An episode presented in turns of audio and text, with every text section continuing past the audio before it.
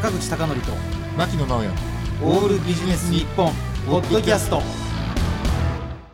坂口孝則と牧野直哉のオールビジネス日本。本日のテーマは J-POP ならぬ J 企業は変わることができるのかできればいいけどです。長いですね。もう一回言いたいと思います。J-POP ならぬ J 企業は変わることができるかできればいいけどというテーマで一人語りしたいと思いますあの皆さん J-POP ってことはありますよね。まあジャパニーズの J-POP なわけですけども。まああの J-POP はいい曲、まあ、いいバンドがたくさんあるんですけども J 企業。まさに日本的なる企業。まあ、日本的な習慣慣習とかにもう本当にガチガチに固まってしまってる企業これは本当に現場のコンサルティングのまあもう人間からしましてすごく今行き詰まっているというか本当にこう令和の時代に合わないという感じがしているわけです。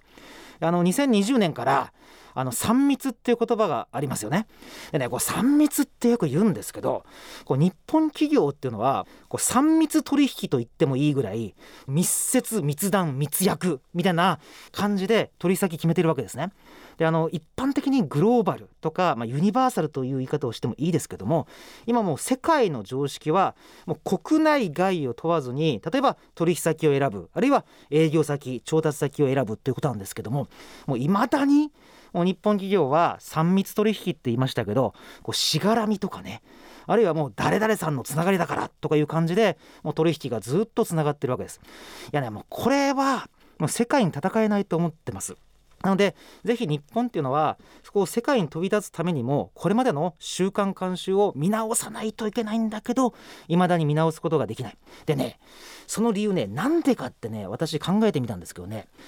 あのどうでしょうねあの会社の人と話すでしょ？そしたら、まあ、40代50代の人は話が通じる人が多いんですけどその60代とか70代になると途端にもう理論的な話が通じないとかもうねこの人一体何言ってんだろうっていう人がすごく増えてくるんですね。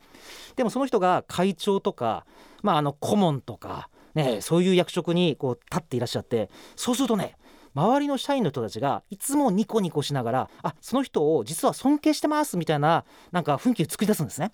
でね僕はねここにこう問題解決の糸口があると思ってます。で具体的になんですがあの若い人間たちがですねその長老と呼ばれる人たちにもう心の底から軽蔑したような目つきをしてでその人たちがもう本当に理論的じゃないとかその人が本当にどうしようもないっていうのを周りからちゃんと雰囲気を作ってあげることが重要だと思うんですね。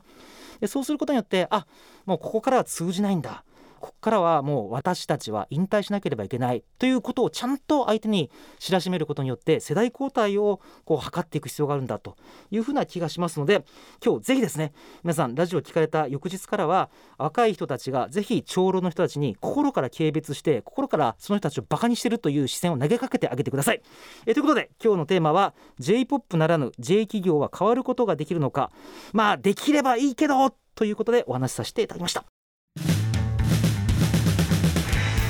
坂口孝則と牧野直哉の「オールビジネス日本ポッドキャスト。今回はここまで。次回もお楽しみに。